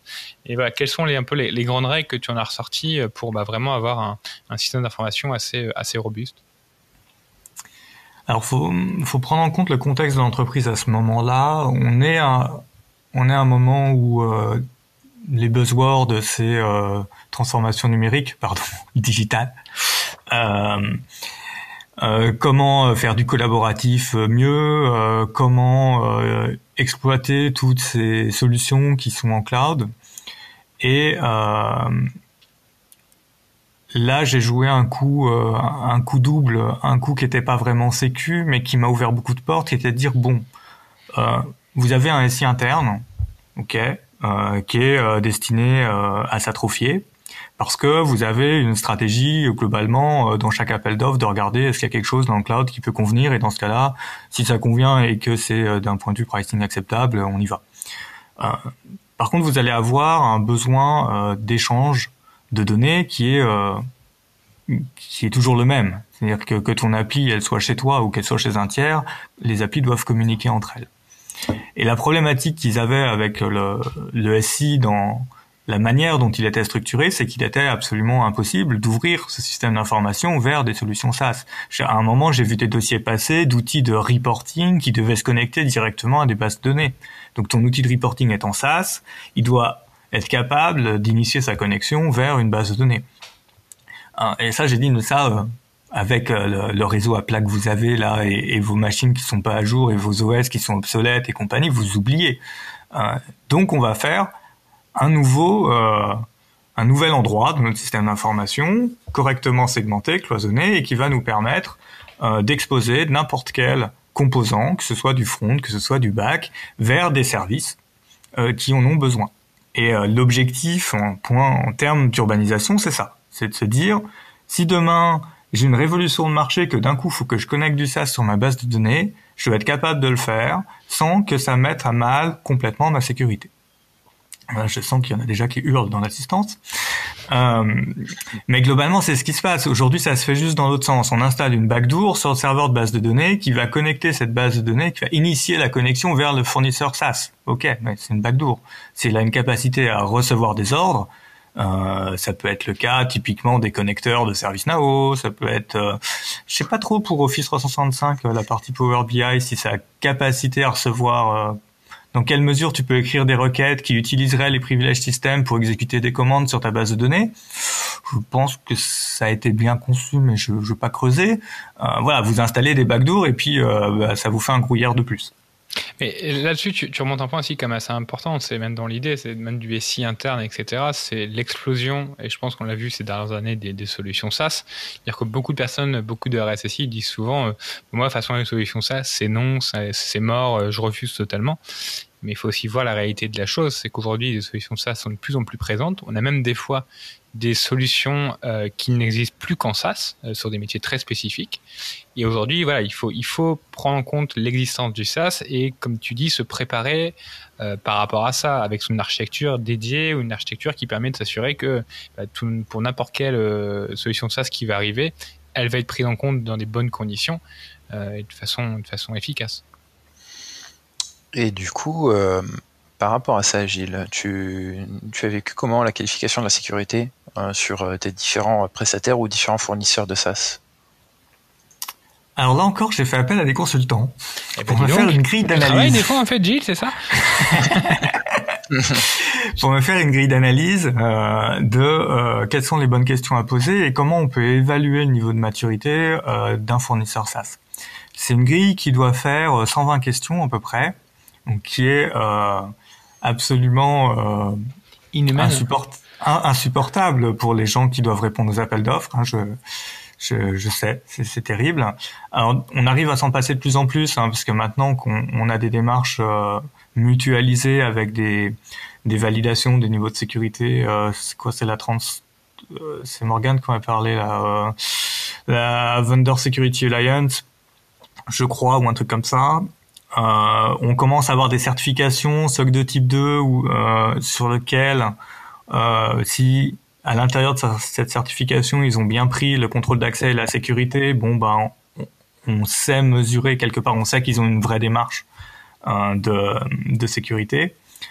mais globalement, jusqu'à très récemment, euh, il devait se taper cette grille de 120 questions et tout le monde y a répondu, euh, du géant euh, jusque euh, à la start-up. Alors c'est beaucoup plus compliqué pour une start-up, mais en même temps, quand on discute avec les start-up, les retours que j'ai, c'était bon, ça nous a bien fait chier votre truc là. Par contre, ça nous a bien ouvert les yeux sur ce qu'il faudrait pouvoir répondre aux entreprises qui correspondent à vous ou qui sont plus grosses et comment dans notre plan produit il va falloir qu'on intègre euh, ces parties-là, même si on s'est accordé qu'ils n'allaient pas traiter tous les sujets et qu'il y avait que quelques sujets qui étaient prioritaires dans le cadre d'une start-up qui te vend un produit qui va te coûter quelques euh, dizaines de milliers d'euros et donc. Euh, donc tu penses que le, le RSSI a aussi son rôle de quand il voit une start-up de pas juste dire enfin le nom mais plutôt dire non mais euh, est-ce que tu crois justement c'est aussi notre rôle, euh, alors toi tu es dans une grosse entreprise, euh, de, les accompagner pour bah, qu'ils s'améliorent et pas juste dire non et puis suivant quoi? Alors moi je dis jamais non, je dis oui mais. Ah. le, le, non, je l'ai utilisé très rarement, ce qui fait que quand je l'ai sorti, ça, s'est arrêté. Peur. Quand voilà, quand j'ai quand j'ai vraiment sorti le nom, les projets sont arrêtés. Par contre, euh, il y a beaucoup de choses où moi, en tant que personne de la sécurité, ça me hérissait le poil et c'était vraiment pourri, etc. Mais bon, euh, globalement, il fallait y aller, quoi. Et, et c'est un point super important, c'est le, enfin, faut, faut l'avouer, hein, business first, je pense c'est qu'aujourd'hui le business est, premier et c'est que aujourd'hui, si on fait juste qu'on aimerait nous faire, qu'on aimerait qu'on aimerait que la sécurité soit soit prise en compte, euh, bah, on dirait non, mais malheureusement, bah, les métiers, et le business demandent euh, qu'on prenne en compte. Donc, comment on fait pour s'arranger pour que ce soit pris en compte, mais de façon propre Mais mais sur ça, enfin pour moi, euh, du coup, on en support. On n'est pas, on doit pas batailler en fait avec eux. On doit leur apporter une analyse, une une information euh, de manière à ce que eux ils puissent euh, l'utiliser pour euh, caractériser. Après effectivement, comme dit Gilles tout à l'heure, on parlait de dualité. si vraiment côté sécu on trouve ça vraiment très dérangeant, voire au point où ça met en danger l'activité du business, du coup il y a des process internes pour le remonter. Mais en soi, euh, il faut pas voir la sécurité comme comme un département, on va dire une business unit ou autre. C'est vraiment une activité de support qui permet de caractériser une information, un, état, une analyse de, l'état des systèmes d'information de l'entreprise. On est vraiment là pour aider. Donc le business first, bien sûr, parce qu'une entreprise, ça vit grâce à son business, ça, vit grâce à son activité. On est vraiment là pour supporter l'entreprise. Euh, on, a les, on a les mêmes problématiques euh, que les services juridiques, les services d'achat, euh, c'est-à-dire il faut réussir à être dans les process au bon endroit pour limiter le risque et euh, faciliter le futur de l'entreprise. Les achats, ils ont généralement la difficulté à montrer que si on leur laisse traiter les dossiers au lieu de leur fournir un devis assigné, ils vont obtenir des gains, mais surtout ils vont obtenir de la négociation contractuelle qui va permettre, au-delà du prix bas de page, de s'assurer que la relation avec le fournisseur dans le temps va bien se passer. Le juridique, c'est pareil sur la partie contrat, assurance, etc. Ils vont mettre en évidence des risques que les gens n'avaient simplement pas vus et euh, qui derrière peuvent taper sévèrement l'entreprise. La sécurité, c'est pareil. Euh, voilà, vous faites votre projet. Euh, globalement, voilà comment ça devrait être fait. Voilà les faiblesses. Voilà le risque qui pèse sur vous et le risque qui pèse sur l'entreprise. Et c'est vraiment là où il faut faire la différence. Le risque qui pèse sur l'activité euh, du directeur de son activité, bon bah c'est son, problème, il veut prendre un risque, pas de souci. À partir du moment où ce risque fait peser euh, ou la, la, la, solution qu'il met en place fait peser des risques sur l'ensemble de l'entreprise, parce que derrière ça ouvre euh, des accès réseau et qu'un attaquant va être en mesure de se propager un peu partout, parce que malheureusement dans l'état du SI, bah, la segmentation fait qu'on ne saura pas le retenir. Euh, là, la discussion est différente autour de la table. Quand tu dis c'est bon, voilà, ton risque c'est ça, je pense que ça pourrait être mieux comme ça, mais globalement, bon, c'est dans ta cour, le mec, ça va. Quand tu commences à dire, là par contre, ben, je suis embêté, je vais pas pouvoir te laisser passer, il va falloir qu'on remonte plus haut parce que euh, là, si ça, ça merde, ben, derrière c'est tout le monde qui tombe. Alors déjà, eux, ils sont pas forcément chauds pour que ça remonte, ils disent non, mais on va peut-être faire autrement, bon, cette solution est peut-être pas si bien finalement. C'est ça, dès que si tu utilises avec parcimonie euh, tes, tes, pouvoirs et ton, ton nom, effectivement, ça, ça donne une, un vrai impact à, ça et ça te permet de négocier. Pas non plus dire euh, non tout le temps. C'est vraiment une position de support et d'analyse pour caractériser les informations et vraiment si tu as un problème, tu remontes donner une ouverture, montrer que bah, qu'on n'est pas juste borné et qu'on fait ça de proprement et qu'on leur donne des possibilités de, bah, d'aller dans leur sens, mais de façon pragmatique. Quoi. Euh, pour, pour revenir sur le SI interne, sur euh, vraiment la partie bah, refonte de l'architecture, etc. Tu as parlé de segmentation, par exemple. Comment ça s'est passé au début euh, quand tu es arrivé? Est-ce que, bah, est-ce que avais, je crois que je crois que tu as dit juste, juste en amont que bah, c'était plutôt un réseau à plat, etc. Donc, tu as dû travailler, je pense, sur une segmentation. Comment tu as fait? Est-ce que concrètement, bah, tu as demandé à tout le monde de bah, on change complètement l'architecture, euh, on fait des coupures de services, etc. Euh, est-ce que même la hein. façon de penser euh, des, des, ingénieurs réseau, est-ce que tu les as fait évoluer? Enfin, Comment s'est passé tout ça? Le, un, système d'information, ça évolue à 10 ans, à 15 ans ou à 20 ans, ça évolue pas en 2 ans. Euh, ça, c'est quelque chose que euh, je savais de mon métier justement d'architecte c'est-à-dire que quand on définit une norme, c'est pas pour qu'elle soit appliquée maintenant, euh, c'est pour que dans 5, 6 ou 7 ans, globalement, elle soit appliquée. Et c'est au fil des renouvellements d'applications, quand on en fait rentrer des nouvelles, quand on décommissionne des anciennes parce qu'on fait des montées de version, que là on arrive à les faire rentrer dans les nouvelles règles. Ce qui est dur quand tu fais de la sécu, hein. tu as envie que tout soit bien fait dès le début, mais tu dis parce que le risque est pas arrivé maintenant, mais ouais, c'est important ce que tu dis. Hein. Ouais, je pense que c'est dur quand tu n'as fait que de la sécu. Hmm. Euh, si, si tu es passé par un autre métier de la DSI, tu sais combien c'est difficile de faire évoluer les choses dans une DSI. Donc, euh, finalement, tu dis oui, bah, mon sujet il est difficile comme les autres, ça prendra le temps que, que ça prendra. Euh, donc du coup, j'ai bossé avec les architectes en leur disant, voilà, moi, ma cible, c'est ça, c'est-à-dire ce vers quoi je veux aller, c'est ça. Discutons de vous, qu'est-ce que vous en pensez Est-ce comment vous allez pouvoir travailler avec ça Qu'est-ce qui vous paraît impossible par rapport aux applications que vous avez euh, Et là, il y a eu des, euh, j'ai eu des workshops qui étaient euh, très intéressants, qui ont duré, ouais, je sais pas, si on doit donner un nombre d'heures, je pense qu'on on est facilement à 40 heures par par architecte.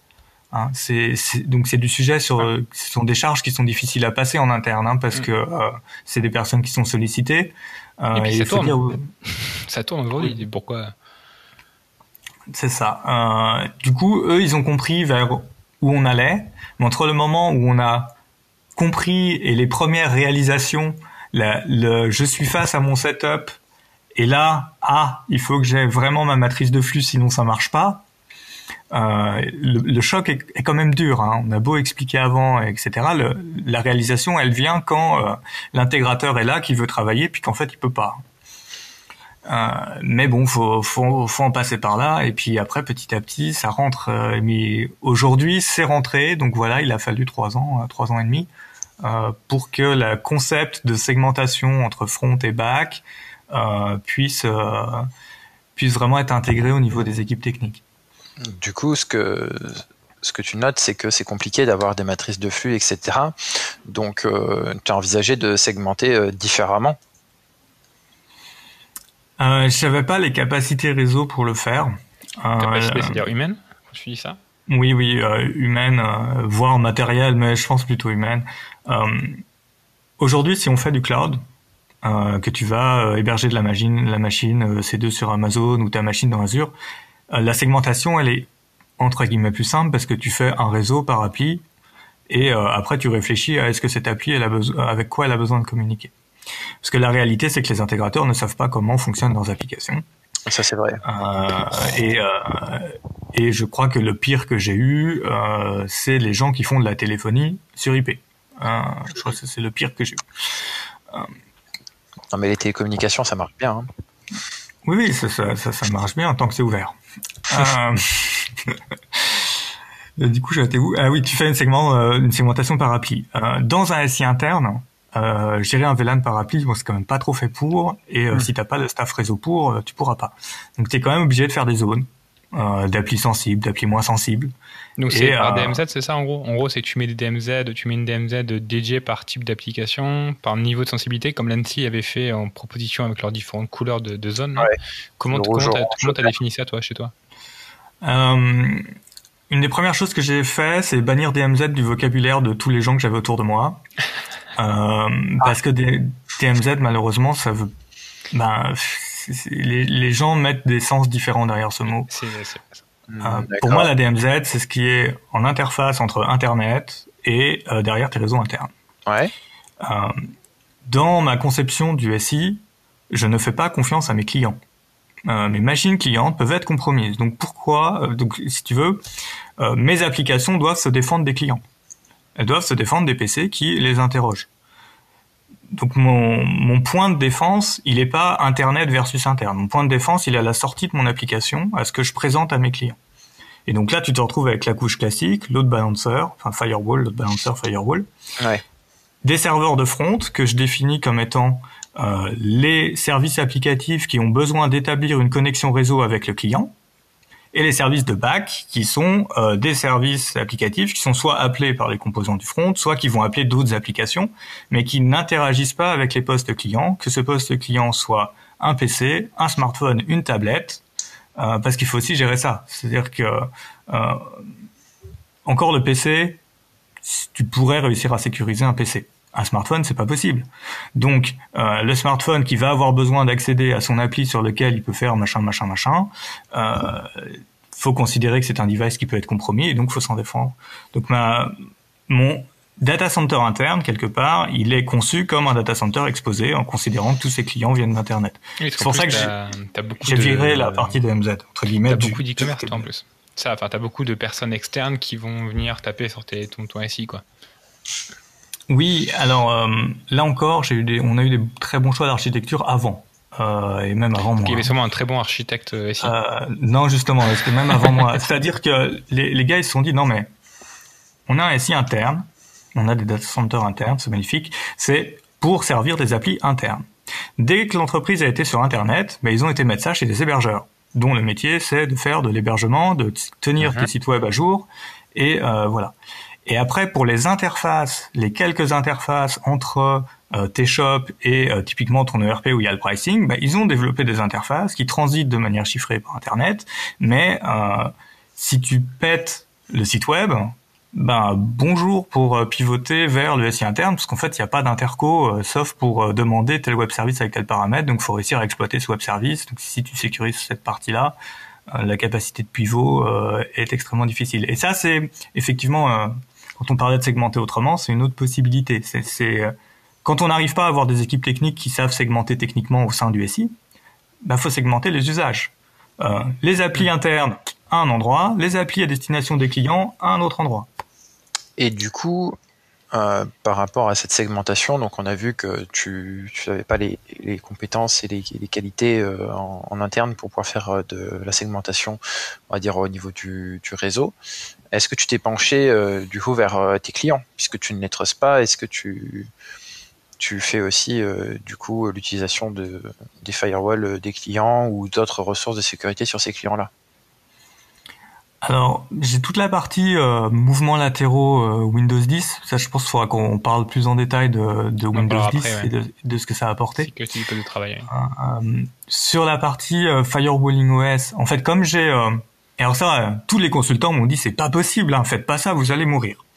On, on, a une zone confidentielle front, voilà, appli sensible, et c'est les composants frontaux. Dans cette zone, j'ai différents serveurs qui servent à différentes applications. Si j'en ai un qui est compromis, ça veut dire que par déplacement latéral, tous les fronts de toutes les applications sensibles sont accessibles. Et donc, s'il y a une vulnérabilité sur un de ces composants, eh ben, euh, on se fait poutrer l'application aussi. La segmentation latérale. Donc, assez naturellement, j'avais dit bon, moi, j'ai pas les capacités cloud de faire un VLAN par appli. Euh, ben, par contre, j'ai un firewall dans l'OS. Si je configure chacun de mes fronts pour ne répondre qu'au load balancer et pas à ses voisins sur le réseau, bah, finalement, euh, je suis protégé des déplacements latéraux. Et là, on m'a dit euh, non, mais non, mais là, vous allez mourir en troubleshoot, euh, c'est impossible, vos équipes vont rien comprendre. Bon, ben, moi, je l'ai fait parce que j'aime bien, j'aime bien expérimenter. Hein. Euh, je l'ai fait. Euh, quand tu as différentes machines, quand tu as ton dossier d'archi, ta matrice de flux, euh, bah, tu mets ton firewall OS. Une fois que tu l'as mis, il bouge pas. Hein. Bah, même quand tu mets à jour ton appli, ça bouge pas. Donc, euh, quelque part, faut, faut éviter aussi les, les c'est pas possible qui datent d'il y a 15 ans et se dire, aujourd'hui, est-ce qu'on a la maturité en termes de métier pour faire ce qu'il faut et que ça marche?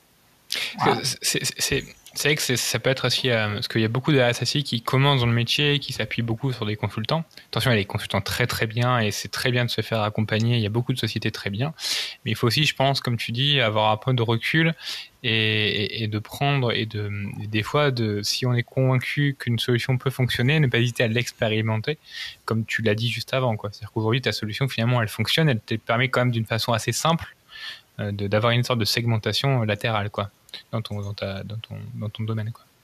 Oui, alors attention, hein, simple, ça demande de maîtriser son appli et de savoir paramétrer son OS. Mais c'est ce qu'on en a une, une DSI, c'est quand même de maîtriser ses applications quand même.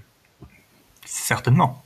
Ce qu'il ce qu'il faut retenir, c'est que le RSSI, c'est un poste de management et que ce qu'on attend d'un manager, c'est de prendre des décisions. Et euh, ça, je pense, faut pas l'oublier, c'est-à-dire qu'il y a un moment, la stratégie de sécurité, elle vous appartient. Euh, le RSSI doit dire, bah voilà, moi, ça, j'y crois, j'y vais. Euh, si je me casse les dents, ben, je me casse les dents, ça tombe bien, on m'a dit t'as le droit à l'erreur. Bon, Après, eh quand, ben, quand t'es tout seul, enfin mine de rien, tu vois, quand t'as un RSSI, t'es tout seul entre guillemets euh, à, défendre une position et que tu as une bambade de, de consultants où tu te dis bah ils ont vu plein de plein de sujets différents, plein d'entreprises différentes, plein de contextes différents et ils disent que c'est pas bon. Faut quand même avoir du caractère de se dire bon bah moi je, me fais confiance, euh, ils disent ils disent ils disent de la merde entre guillemets euh, nos chers consultants et j'y vais à fond quoi. Enfin faut quand même aussi je pense c'est pas pas tout le monde peut, peut se dire bon bah j'y vais quand même et puis on verra quoi. Il faut avoir le caractère là-dessus. Hein. C'est pas, c'est pas facile effectivement de dire non à des consultants quand on, on va chercher l'expertise parce qu'en interne, il euh, n'y a pas les compétences ou pas le temps, quoi. Donc, euh, ouais, ouais, Après, moi, je me suis toujours battu sur. Euh, tu vois, généralement, c'était une mauvaise habitude de cette DSI. Je pense que c'est de beaucoup de DSI. C'était de dire euh, j'appelle toujours des consultants pour des choix stratégiques parce que j'ai pas confiance finalement sur les compétences de mes gens internes pour prendre les bonnes décisions. Ça m'a toujours énervé. Et forcément, ouais, ça se ressent derrière dans la manière dont j'ai géré mon consulting. C'est-à-dire que le consulting, il est là pour y porter à moi, il est pas là pour y porter à mon chef. Si je suis pas d'accord avec ce qu'il dit, bah, je fais comme mon chef faisait avant avec ses autres consultants, c'est-à-dire j'écarte. Et derrière, ce que sort des audits et de ces consultants et qui est présenté, c'est moi qui le présente c'est pas les consultants qui vont me présenter pour moi. Donc je décide qu'est-ce que je présente, qu'est-ce que je présente pas. Et après, si j'y crois, j'y vais. Si j'y crois pas trop, euh, j'y vais pas. Hein. On est d'accord. Euh, du coup, du coup euh, dernier point sur ton ta refonte SI. au niveau des IPS, qu'est-ce que tu en penses? Aujourd'hui, il n'y avait pas la maturité suffisante pour mettre en place de manière efficace euh, ces outils-là. Alors IPS, excusez-moi, mais je sais qu'il y a des gens des fois qui nous écoutent qui ne connaissent pas tous les termes techniques qui débutent, etc. Est-ce que vous pouvez préciser IPS ce que c'est? Entre IPS, IDS, tout ça Intrusion, prévention système. IDS, intrusion, détection système. Mais concrètement, c'est pour détecter, donc euh, ça va être euh, du coup avec on va dire des signatures, etc. Et bah, l'autre, du coup, ça va plus être pour du blocage type firewall. En gros, ça va regarder ah, ce qui transite sur le réseau. Et si ça match un pattern, donc si ça correspond à quelque chose de connu et de classé comme dangereux, ça va couper. Euh, et après, euh, tu peux lui faire apprendre des choses quand tu connais vraiment ton architecture. Si telle machine, il n'y a aucune raison qu'elle parle à telle autre machine. Si jamais tu vois un flux là-dedans, euh, tu, tu sonnes. Aujourd'hui, ouais. Bah, t'as la détection et t'as la prévention. Prévention, c'est que tu choisis de bloquer, et détection, bah, c'est que tu choisis ou non de bloquer. Normalement, détection, tu regardes, et prévention, bah, c'est censé bloquer, quoi. C'est que du whitelisting, blacklisting, pour faire euh, vraiment euh, pur. Donc un, IPS ou un IDS, globalement, euh, ça a un prérequis pour moi qui est d'avoir un une maîtrise de la zone qu'on protège, d'un point de vue applicatif, euh, fonctionnement euh, des, briques techniques qui font que ça, tourne, et euh, deux, d'avoir une équipe opérationnelle de sécurité. Euh, je pense que s'il n'y a pas ça, ça sert à rien. Je veux dire, s'il y a deux gus qui s'occupent de la sécu, ça sert à rien d'avoir un IPS. Hein. Et, et ça, qui va sonner. Tu, tu l'as géré comment ça justement? Parce que tu expliquais que tu étais quand même tout seul avec quelques consultants. Est-ce que tu faisais du, bah, est-ce que tu l'externalisais cette détection? On en parlera peut-être après du SOC ou tout ça, mais non, j'ai pas mis en route. On n'a pas, euh, jusqu'à présent, il n'y avait pas la maturité pour euh, sortir une valeur de la dépense. Euh, tout simplement, hein. tu vois combien ça coûte, ce que ça va te cracher, le temps que ça va te prendre, est-ce que tu vas en sortir. aussi, ça en parler. Ça, Pour moi, ça Ah oui, c'est, il faut du traitement, hein, c'est sûr. Hein, tu peux pas juste mettre une solution. hein, il faut les, le, le euh, installer une solution et puis cocher une case, c'est pas possible. Il faut installer une solution, la qualifier, voir si elle, a, elle est correspondante à tes besoins et surtout, ben, retraiter les faux positifs et aussi euh, tout ce qui va être optimisation pour euh, pour ce que tu veux regarder, parce que si on prend un, un produit de sécurité, il va te proposer plusieurs listes de choses que tu peux regarder. Mais il y en a certains, tu veux pas les regarder à cet endroit de ton ou tu n'as pas d'intérêt à les regarder. Ça, Donc c'est vraiment une ouais. qualification. C'est pas quelque chose que tu peux installer et disant bah, c'est bon, j'ai coché la case SOC, j'ai coché la case GPS et puis voilà quoi.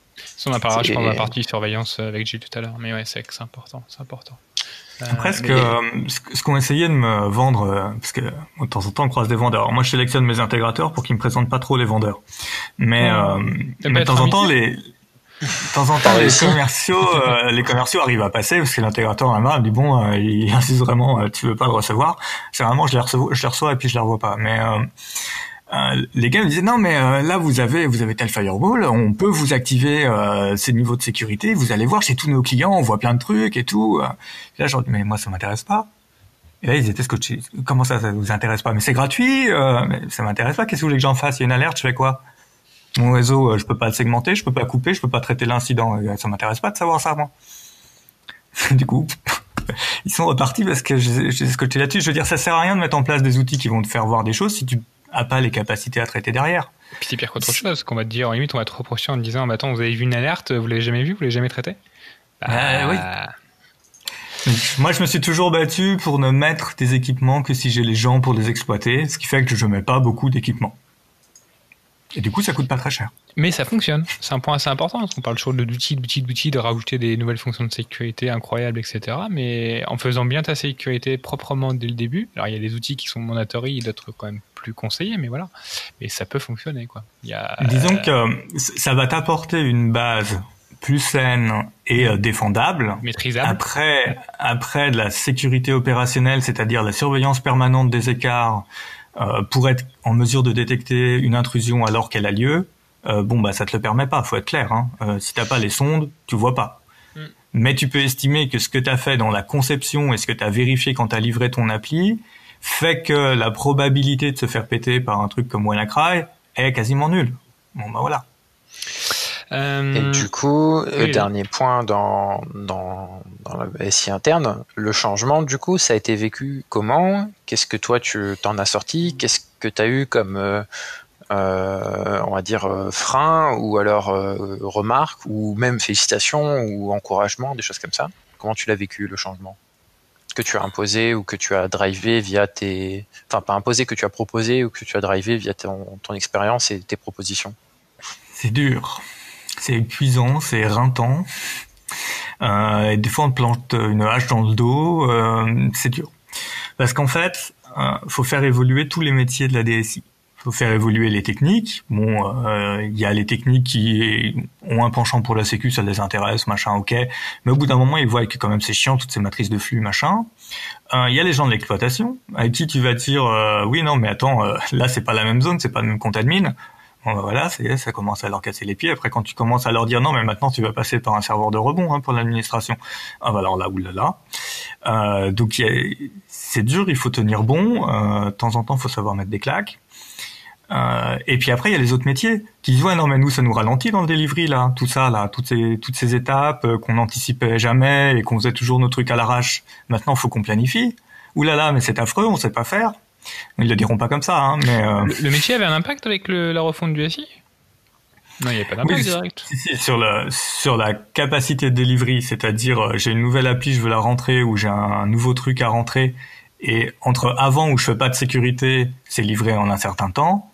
Quand tu fais rentrer la sécurité dans le processus, ça te le ralentit. Oui, Ah, mais, faut- mais pas, mais pas dans la refonte, et même dans la segmentation, dans les IPS, Bah, etc. Ah bah si. Bah si, si tu mets ton appli au fin fond d'une zone euh, chez toi, bah avant euh, la personne elle arrivait, elle installait son serveur ou elle installait un serveur avec euh, rien de plus que, ou ni moins, euh, il n'y avait pas de gestion de matrice de flux ou autre. C'était rapide hein. Oui. Ah, en une journée, ton appli elle fonctionnait. Là, en une journée, si t'as si Oui. pas prévu ta matrice de flux et que t'as pas demandé les ouvertures, bah ça marche pas. Hein. Point. hein. Bah ouais. Donc, Donc, ouais, il y a- le, il y a- le changement, c'était compliqué. Quoi. Ça, et comment t'as fait justement pour euh, l'accompagner pour, euh, Bah le changement c'est maintenant. J'ai hésité à la faire, tu vois, je me suis retenu. Moi, j'ai fait. j'ai pas hésité. Il faut pas hésiter, on est au comptoir. Euh, je me suis fait arrêter. Euh, C'est-à-dire que j'ai, ça a commencé, et à un moment c'est parti en live, et, euh, et là le projet euh, s'est fait arrêter. Dans le projet ou le projet de, de refonte De segmentation, ouais. Le projet de segmentation. Ouais. Euh, bah, par le niveau supérieur, hein, hiérarchique. Euh, ça s'est fait arrêter en disant bon, euh, ça se passe pas comme il faut. Euh, ça nous met euh, en retard sur des éléments euh, de projet prioritaire machin. Et puis globalement, ça se passe pas dans la sérénité, ça stresse les équipes. ça fait trop de signaux qui se font que on s'y prend pas comme il faut. Donc, faut arrêter. Euh, bon, on a arrêté. Hein. pas de problème. En plus, j'étais aux assises quand ça a été arrêté. Euh, on a mangé un, un, bon poulet, poulet frit, etc. C'est ça. Euh, et on a repris différemment. On a repris les, dire quoi, les doléances des équipes, puis on a dit bon, ben on va cadrer plus, on va vous coller un chef de projet, on va intégrer tels acteurs qui, qui en fait étaient euh, étaient informés mais pas suffisamment intégrés. On a dit d'accord, on va traiter autrement. En fait, on tentait de lisser la charge en disant on fait les bouts qu'on peut quand on peut. Là maintenant, ce, qui est, ce qui a été retenu, c'est euh, on décide de traiter un sujet, on met les ressources, on engage, on fait ça en deux jours à trois jours. au bout de trois jours, c'est fini, ça marche et tout le monde repart dans son métier. Ok, donc, si tu peux, si tu peux euh, donner un ou deux conseils aux personnes qui au RSSI ou même aux, équipes sécu qui ont prévu justement faire une refonte d'architecture, euh, de retravailler leur RSI, ce serait quoi alors? Alors si tu es dans un SI interne, hein, parce que si tu es sur le cloud, c'est complètement différent. Non, pas après du cloud. Euh, si tu es dans un, dans un SI interne, euh, toi tu sais à peu près ce que tu veux faire, tu as ton schéma, machin, tu partages ça avec les gens qui vont faire l'installation, et puis tu commences à le faire intégrer sur les nouvelles applications. Comme ça déjà ils se font les dents dessus, euh, ils comprennent les problèmes, ils se les approprient, etc. c'est bien. Après tu vas vouloir traiter ton historique, que tu vas traiter par priorité de risque. Donc tu vas vouloir migrer tes services d'infrastructure, genre les trucs qui euh, des ordonnanceurs de job qui distribuent des ordres à toutes les applis, euh, tes serveurs de backup, euh, des choses que tu vas vouloir sortir. Et puis tes applications sensibles. Et malheureusement, les applications sensibles sont souvent les plus compliquées en termes d'architecture. Tant que tu as deux serveurs, un front, un back, quoi, grosso modo, une appli web qui tape sur une base de données, ça va aller. Quand tu commences à avoir un cluster, ça va être la merde. Donc je dirais commencer par celles qui peuvent montrer du succès. Et puis après, pour celles qui sont vraiment euh, touchy d'un point de vue technique, ben euh, ne pas lésiner sur euh, la partie préparation, euh, pilotage par un chef de projet de l'opération technique. Alors nous, nous on a cette chance-là qu'on a des, on arrive à avoir quelques personnes qui savent faire du pilotage technique, d'opération technique.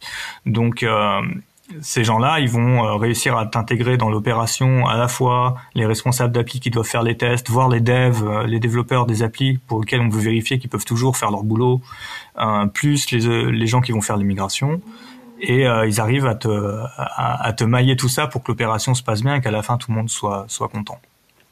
Donc il faut faire dans l'ordre, il faut considérer que ça va durer des années. D'accord. Ok, très bien. Euh, bah, je propose, c'est même on a ça fait 1h20 quand même qu'on parle à peu près. Euh, donc je propose qu'on fasse une, pause audio, puis on reviendra euh, après, après cette pause. À tout de suite.